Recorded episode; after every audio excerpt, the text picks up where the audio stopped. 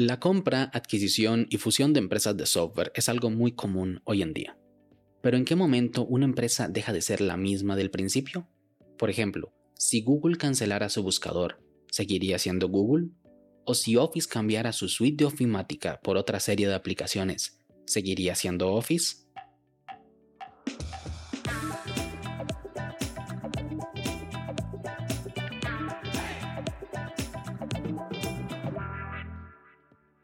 Hola a todos y sean bienvenidos y bienvenidas a este nuevo capítulo de Daily Meeting, podcast diario de tecnología.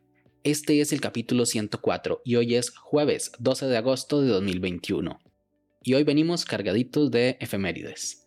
El día de hoy es el Día Internacional de la Juventud, declarado por la ONU en 1999. Además, es el Día Internacional del Disco de Vinilo. También es el Día Mundial del Elefante. Y como no, es el día de mi cumpleaños. Mi nombre es Melvin Salas y en los próximos minutos hablaremos sobre Norton se fusiona con Avast y el barco de Teseo. Así que, comencemos.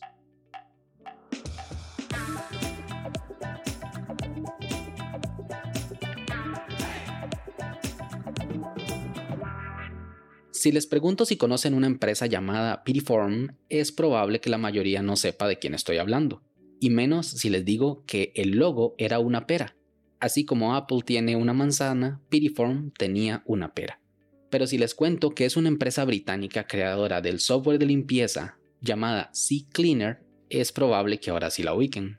Luego si les comento de una empresa checa llamada Grisoft, tampoco la reconozcan, porque cambió su nombre a Antivirus Guard, o mejor conocida como AVG para los compas.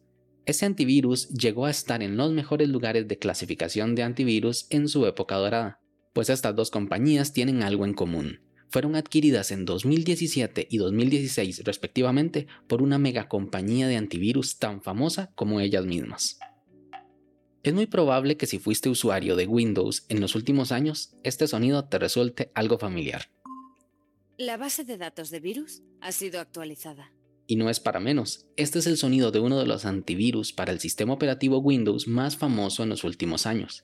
Y su fama se debe no solo a que es bueno, que lo es, sino que distribuye su producto de forma gratuita. Eso quiere decir que puedes usar Avast sin pagar por ello.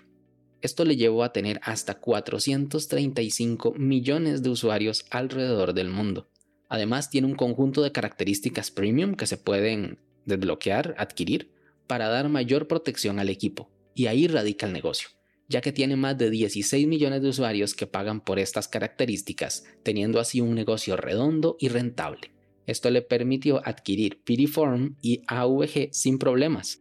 Esta segunda compra, es la única en la cual pude encontrar el monto, asciende a los 1.600 millones de dólares. Por otro lado, hay otro gigante de la ciberseguridad llamada Symantec Corporation, la cual es la creadora del antivirus Norton, otro líder en el sector.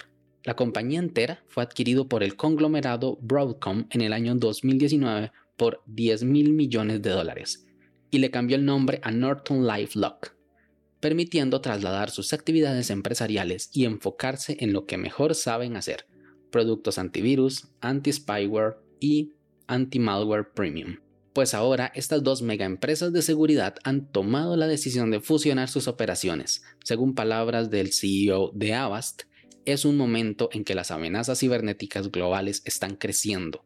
La penetración de la seguridad cibernética está siendo muy baja. Junto con Norton LifeLock podremos acelerar nuestra intención de brindar protección cibernética integral para los consumidores de todo el mundo.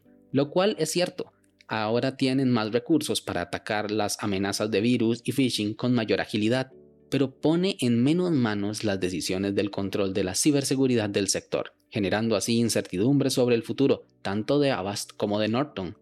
Porque aunque se habla de una fusión, realmente el producto resultante será Norton, y los usuarios deberán migrar lentamente a esta nueva compañía.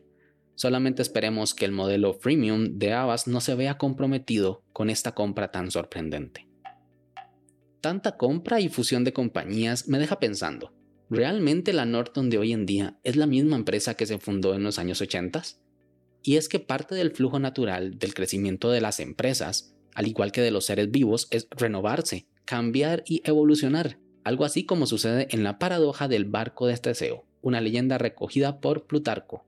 El barco en el cual volvieron desde Creta, Teseo y los jóvenes de Atenas tenía 30 remos, y los atenienses lo conservaban hasta la época de Demetrio de Falero, ya que retiraban las tablas estropeadas y las reemplazaban por unas nuevas y más resistentes, de modo de que este barco se había convertido en un ejemplo entre los filósofos sobre la identidad de las cosas que crecen. Un grupo defendía que el barco continuaba siendo el mismo, mientras que el otro aseguraba que no lo era. También hay otros ejemplos de esta misma paradoja con otros escenarios, como si aplico un parche a un calcetín roto. ¿Sigue siendo el mismo calcetín? O mi favorita, el hacha del abuelo, que le ha cambiado tres veces la hoja y cuatro veces el mango. ¿Sigue siendo el hacha del abuelo? Inclusive se habla sobre ello en el último capítulo de la primera temporada de la serie de Marvel Studios WandaVision. Porque lo interesante de esta paradoja es que si alguien guarda las piezas que se van reemplazando del barco original y arma un nuevo barco, ¿cuál de los dos es el barco de Teseo? ¿El nuevo? ¿El reemplazado? ¿O ambos?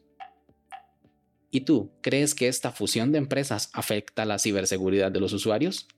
Sin más, este episodio llega a su fin. Recuerda dejar tus comentarios en Twitter, arroba Melvin Salas. Si quieres estar atento sobre los capítulos futuros, no olvides suscribirte desde tu aplicación de podcast favorita. Y también suscribirte a la newsletter semanal en melvinsalas.com barra podcast.